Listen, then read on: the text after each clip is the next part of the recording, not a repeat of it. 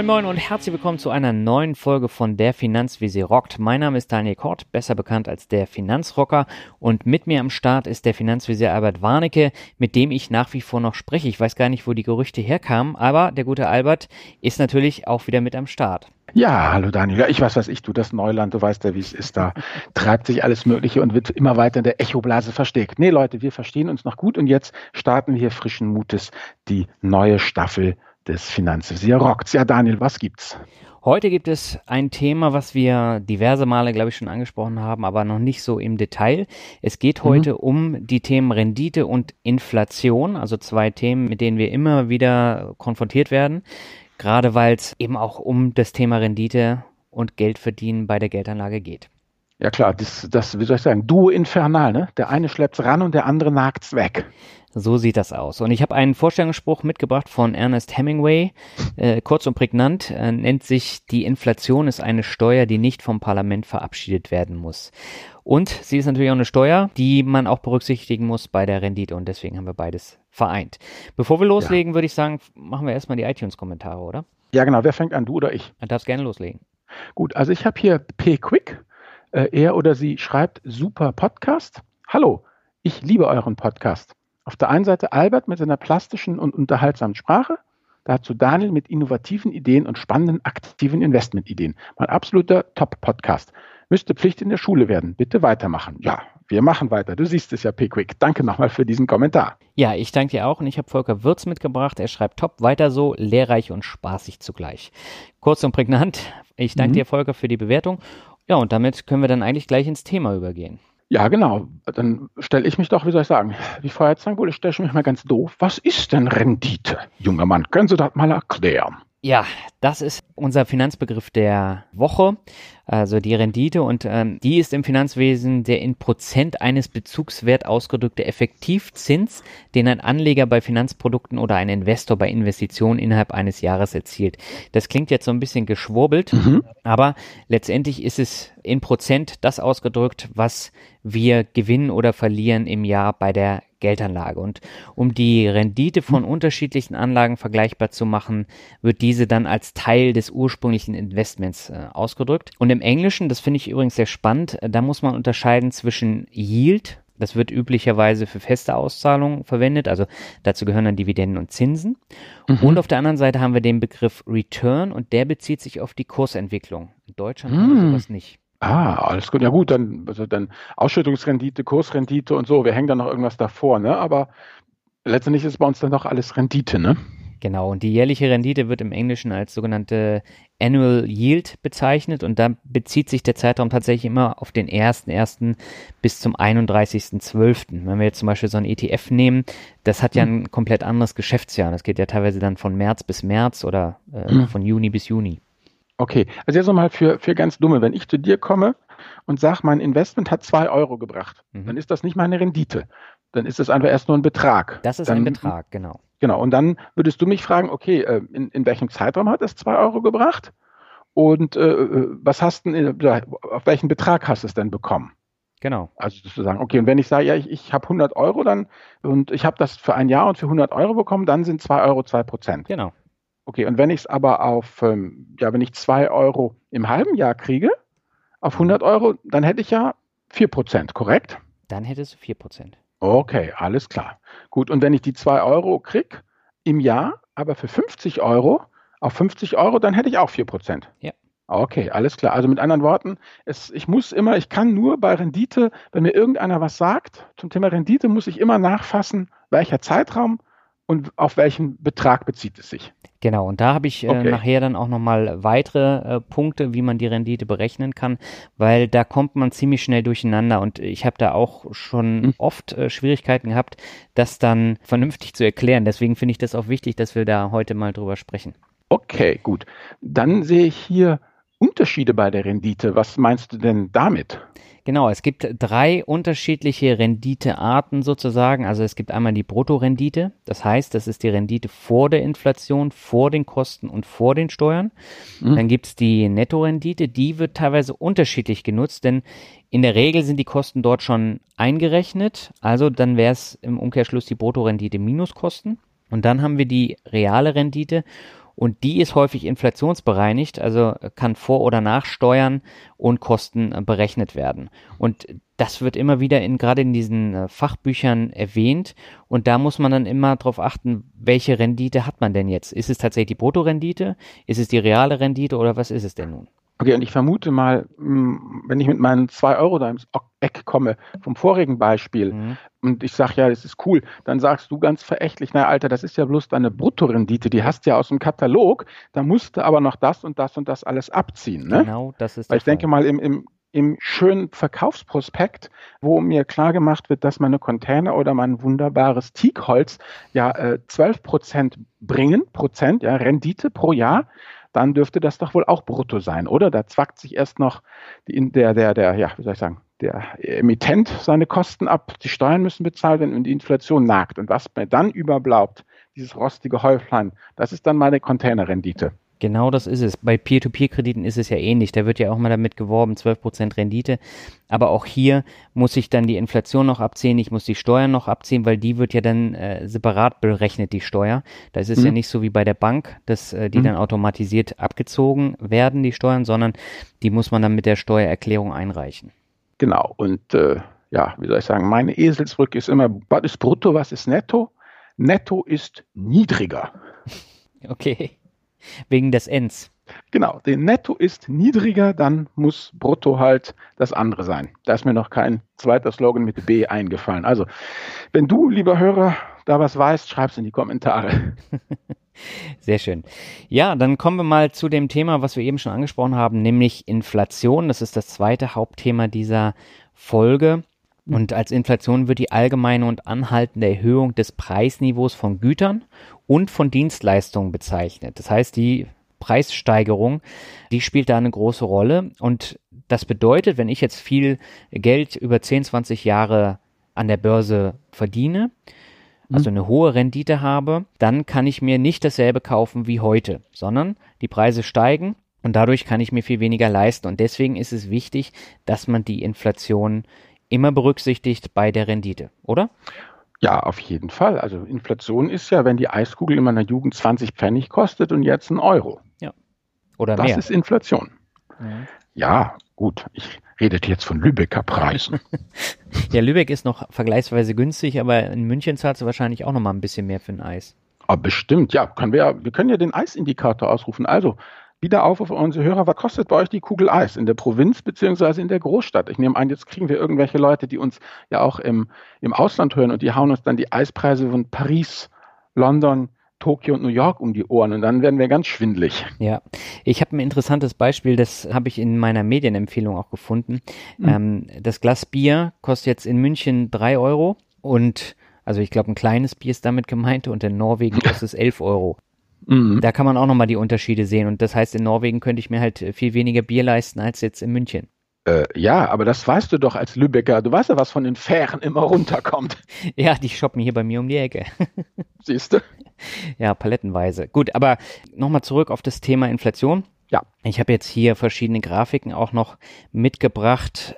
Und da sieht man dann sehr anschaulich die historische Inflation in Deutschland und man hatte da teilweise bis 1975 eine Inflation von bis zu 8 Prozent. Also äh, ich glaube 1973 waren es knapp 8 Prozent, ähm, ja, ja. 1957 waren es 4 Prozent und das schwankt extrem. Und wir haben jetzt in den letzten Jahren, dadurch, dass die Zinsen eben sehr niedrig sind, eine relativ niedrige Inflation. Also die lag im Jahr 2014 beispielsweise bei 0,19 Prozent, mhm. 2015 bei 0,28, ist aber in den letzten beiden Jahren wieder auf 1,68 beziehungsweise 1,65 Prozent angestiegen. Mhm. Ja gut, ich meine, Inflation hatten wir in Deutschland, da sind wir nun ja gebrannte Kinder. Ich meine, Weimar und die ganze Zeit, die Hyperinflation, ne? Mhm. Wo das dann ja wirklich du das Geld äh, schubkarrenweise durch die Gegend gefahren ist. Ich glaube, die armen Venezolaner haben jetzt auch gerade eine, eine Hyperinflation. Ja. Ja, und das genaue Gegenteil von der Inflation ist übrigens die Deflation. Und okay. äh, das ist die Abnahme des Preisniveaus, also dass es günstiger wird. Okay.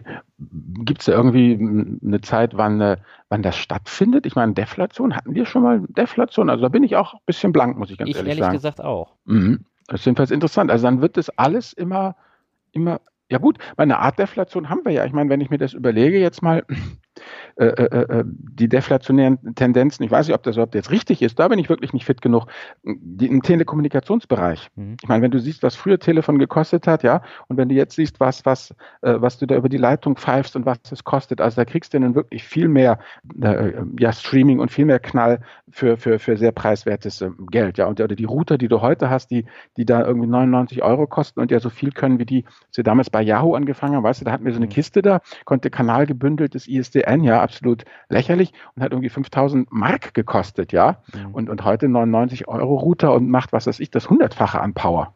Ja, das entwickelt sich ja auch immer weiter. Ist ja bei den Smartphones ähnlich hm. oder auch bei Computern. Äh, da hat man das ja wirklich mit dem Rückgang dann des Preisniveaus äh, zu ja, tun. Da Aber kriegt man richtig mehr fürs Geld. Genau. Und äh, generell äh, habe ich hier jetzt noch was gefunden. Deflation hm. tritt hm. üblicherweise zusammen mit einer Depression auf. Also wenn es wirklich ganz schlecht läuft. Ja, okay, gut. Dann ist es einfach so, dass dann die Leute verzweifelt ihr, ihre Güte an den Mann bringen wollen. Und die Leute sagen, ja, ich, ich würde es ja gern, aber guckt ja, ich habe hier, wir haben Depressionen, mein Geldbeutel ist leer, ja, ich hm. kann dir das nicht zahlen. Dann sagst du halt Zähneknirschen, na gut, dann, dann gebe ich es dir halt billiger. Genau. Ja, und wenn wir das jetzt mal zusammenfassen, dann ja. äh, kann man sagen, also wenn die Preise jährlich um 1,5 Prozent steigen und deine Anlage um genauso viel äh, zulegt, hast du objektiv hm. keinen Gewinn erzielt. Und deswegen ist es wichtig, dass man die Inflation immer bei der Rendite mit einberechnet. Ja, genau, das ist einfach so, wie soll man sagen, man muss sich das einfach vorstellen, wie, wie so eine Art, wenn du mit dem, mit dem Schiff ne, auf dem Fluss fährst und du musst ja erstmal so Strom auf, ne? Ja. Du musst ja erstmal mit deiner Maschine ja so viel Power zusammenbringen, dass du die Fließgeschwindigkeit eben erreichst. Und dann bleibst du auf der Stelle stehen. Und wenn du aber vorankommen willst und in Richtung Quelle willst, dann musst du noch ein Schippchen mehr drauflegen. Und das ist ja eigentlich der Kampf gegen die Inflation. Genau. Und ich glaube, du hattest noch eine Anmerkung zum Thema Immobilienkauf in Deutschland und Inflation ja, also ne, ich denke, bei Immobilien macht sich das halt auch besonders äh, äh bemerkbar. Also wenn man halt vor 30 Jahren eine Immobilie gekauft hat und die jetzt verkauft, dann kriegt man nominal natürlich viel, viel mehr äh, raus, als man damals reingesteckt hätte, wo es ganz gut gelaufen ist. Und da muss man halt genau gucken, was ja, von diesen mehr Prozenten ist denn wirklich, ja, wie soll ich sagen, ein echter Wertzuwachs, ja, also wo bin ich schneller als die Strömungsgeschwindigkeit gewesen und was ist einfach nur der Inflation eben äh, ge geschuldet. Mhm. Das sind nämlich dann ganz, ganz erhebliche Beträge. Also hier nochmal Beispiel Haus, ja. Wenn ich vor 30 Jahren eine halbe Million Euro reingesteckt habe, ja, und jetzt dann verkaufe mhm. und ich rechne einfach eben hier diese 1,5 Prozent Inflation, ja. Das heißt, wenn ich dann nach 30 Jahren verkaufe, an 500.000 Euro Haus und kriege 780.000 Euro raus, ja, dann habe ich nichts weiter als die Kaufkraft erhalten. Ja. Über 30 mhm. Jahre Inflation von 1,5 Prozent bedeutet, ich muss nach 30 Jahren aus einem 500.000 Euro Haus ein 780.000 Euro Haus gemacht haben. Ja. Das zeigt also, dass über diese langen, langen Zeiträume eben diese Inflation ganz enorm äh, eben zuschlägt. Ja. Und wenn ich mich jetzt eben freue, nominal also das ist ja diese Nominalrendite von 700, also ein Gewinn von 780, nein, nicht ein Gewinn ist ja auch falsch, also ein Erlös von 780.000 Euro erzielt zu haben, dann bedeutet das nichts weiter als, ja, die 500.000 Euro von vor 30 Jahren. Mhm. So ist Inflation. Ja, und das muss man mal, immer mitberechnen. Ja, eben. So. Das heißt, wenn ich dann nach 30 Jahren äh, eine Million rauskriege, ja, dann habe ich eben nicht verdoppelt, sondern dann habe ich halt nochmal 220.000 Euro gut gemacht, ja, aber eben nicht eine Verdopplung. Der Rest ist einfach Kaufkraftausgleich durch Inflation. Ja, denn die Inflation ist von heute auf morgen vollkommen unschädlich. Von heute auf ein Jahr auch nicht weiter bemerkbar. Aber über Dekaden ist die, ja, läppert sich das eben ganz. Das ist diese Art negativer Zinseszinseffekt. Genau, das, das ist eben auch wichtig. Genau. Du hast hier noch ein paar andere Beispiele für die Inflation, sehe ich gerade. Ja, genau. Das sind so Sachen, wo man das halt immer sehr, sehr gut hm. merkt. Also ich bin ja immer von Lübeck nach Hamburg gependelt und hm. mich hat eine Monatskarte am Anfang 258 Euro gekostet. Das ist ja hm. schon mal eine Stange Geld. Und über mhm. die Jahre bis 2016 wurde die Karte hm. auf 270 Euro im Monat erhöht. Also das mhm. heißt, wir haben 144 Euro, die man dann im Jahr mehr zahlt. Und mhm. das geht ja immer weiter nach oben. Und das sind so Sachen, die man immer dann auch berücksichtigen muss. Und wenn man sich mal so die Bierpreisentwicklung anschaut, mhm. dann hat man da auch teilweise Jahre wie 2007 oder 2014, wo es um über drei Prozent nach oben gegangen mhm. ist. Und das merkt man dann immer besonders beim Oktoberfest, wo es dann arg zuschlägt. Und mhm. da zahlt man jetzt ja auch, ich glaube, über 11 Euro für eine Maß. Ja, ja, das ist ich sage ja, in alter Währung wären das 22 Mark. Genau, und ich habe jetzt hier noch eine interessante Tabelle hm? gefunden, Preissteigerung Mai 2017 bis Mai 2018. Und mhm. da fällt auf, Heizöl, Kraftstoffe ist um 11,4 Prozent angestiegen in dem mhm. einen Jahr, Obst um 8,1 Prozent, mhm. Strom, Gas und andere Brennstoffe um 3,6 Prozent und dann geht's immer äh, stückchenweise nach unten. Aber da mhm. sieht man eben auch, dass die Preissteigerung ordentlich dann nach oben geht. Oder hier ähm, Alkohol und Tabak 3,3 Prozent in einem mhm. Jahr. Ja, das ist eben dann eben, wir haben ja klar diesen Inflationskorb, ne, der praktisch dann nach statistischen Kriterien zusammengesetzt wird, aber kann natürlich gut sein, dass der individuelle, also die individuelle Inflation ist natürlich immer vom Lebensstil abhängig. Also gerade Heizöl, Kraftstoffe, wenn ich Pendler bin und wenn ich viel Benzin brauche, ne, dann, äh, dann ist es halt einfach, äh, dann schlägt das mehr zu, zu Buche, als wenn ich mit dem Fahrrad zur Arbeit fahren kann. Mhm. Ja, genau. Also deswegen ist es immer wichtig, dass man das immer mit berücksichtigt, wenn man seine eigene Rendite errechnen lässt oder selber errechnet. Ja. Ja, dann habe ich jetzt noch einen Punkt und zwar, wie berechne ich denn meine Rendite? Und da gibt es zwei unterschiedliche Punkte, die immer wieder genannt werden. Das ist auf der einen Seite die sogenannte zeitgewichtete Rendite mhm. und die wertgewichtete Rendite beziehungsweise geldgewichtete Rendite auf der anderen Seite. Bei okay. der wertgewichteten Rendite, da steckt der interne Zinsfuß dahinter. Mhm. Und da gibt es drei, beziehungsweise äh, teilweise vier Namen sogar, ähm, mhm. die man dann immer wieder findet im Netz.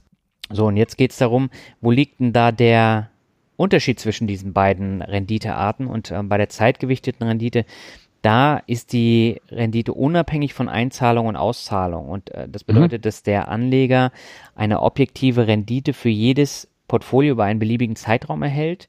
Mhm. Und dabei ist es egal, also weder die Höhe noch der Zeitpunkt einer Zahlung haben da einen Einfluss auf diese Renditeberechnung. Also wenn man sich mhm. das Ganze mal äh, anschaut, also wenn du jetzt am 1.1. Ja. 10 Aktien gekauft hast im Wert von 100 Euro mhm. und du kaufst dann Mitte des Jahres, also am 1.7. dann weitere 10 Aktien mhm. für ein bisschen mehr, weil äh, die Aktie im, im äh, Kurs gestiegen ist und am 31.12. hast du dann 20 Aktien und ja. auch wieder einen komplett anderen Wert. Und da ist es so, also gerade bei dem Programm, was ich nutze, also bei Portfolio hm. Performance, dass äh, da zwei Teilrechnungen errechnet werden. Das bedeutet, man hat dann am 1.1. die Berechnung, am 1.7. Mhm. eine neue äh, Berechnung und dann äh, die endgültige Rendite dann tatsächlich am 31.12. die Gesamtzahl der Aktien. Okay, und die unterschiedlichen Kurse berücksichtigt und natürlich auch die unterschiedliche Haltedauer berücksichtigt. Genau, die Haltedauer spielt auch eine große Rolle. Ja, es ist im Prinzip tatsächlich so, wenn es einen Mittelzufluss oder einen Mittelabfluss gibt, dann teilt man die Berechnung in zwei Teile. Das heißt, von Anfang bis Mittelzufluss und vom Mittelzufluss bis zum Ende. Okay.